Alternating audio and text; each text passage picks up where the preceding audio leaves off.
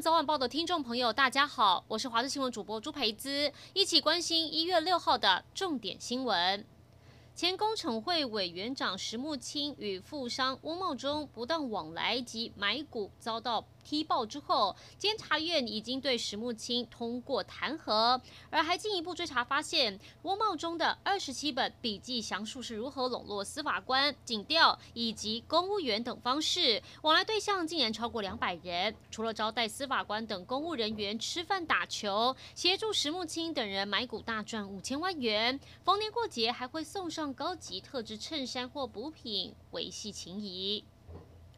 最近正是凤梨释迦产季，它其实跟凤梨没关系，是因为吃起来除了香甜果肉，还多了像是凤梨微酸的滋味而得名，层次更丰富。每年外销一万多公吨，创造十亿以上外汇。只不过现在遇上疫情，冷冻货柜船班都缺，没通路，再加上产量又很丰富，让售价只剩去年的一半，每公斤只剩三十五块。果农很担心，整年心血都会白费。超过一年，全球蒙受新冠病毒所害，而世界卫生组织日前才说，中国允许专家前往武汉调查疫情的源头。但世卫秘书长谭德赛今天证实，明明专家已经搭机出发，却没有获得中国签证，他感到非常失望。到中国武汉追疫情源头，却碰了软钉子。谭德赛罕见批评中国。目前两个成员因为路途比较远，所以提前出发，但是因为没有获得包含签证等必要许可。其中一位还必须打道回府，另外一个要先降落在第三国等待签证。面对远道而来调查的国际团队，中国推三阻四，当地疫情格外起人疑窦。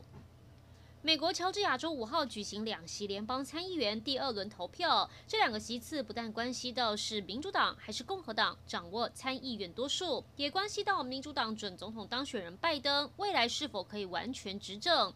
目前计票工作还在进行，最后结果恐怕要过几天才会明朗。一起来关心天气。今天受东北季风影响，迎风面水汽还是很多。北部、东北部地区降雨几率高，一整天可能都会湿湿凉凉。其中，基隆北海岸、宜兰跟大台北山区降雨时间很长，有局部大雨发生几率。而花东则是云量偏多，偶尔会有零星短暂雨。中南部则是多云到晴，各地早晚蛮冷的。西部跟东北部低温大约十三到十五度，白天北台湾会比昨天再冷，高温大约十六、十七度。其他地方高温也会略降，提醒您要特别注意保暖。同时也要留意，今天晚上开始就会有下一波的寒流报到。明天北部最低温可能只剩十度，有时又冷，体感温度可能只有零度，务必要多加留意天气变化。以上就是这一节新闻内容，感谢您的收听，我们再会。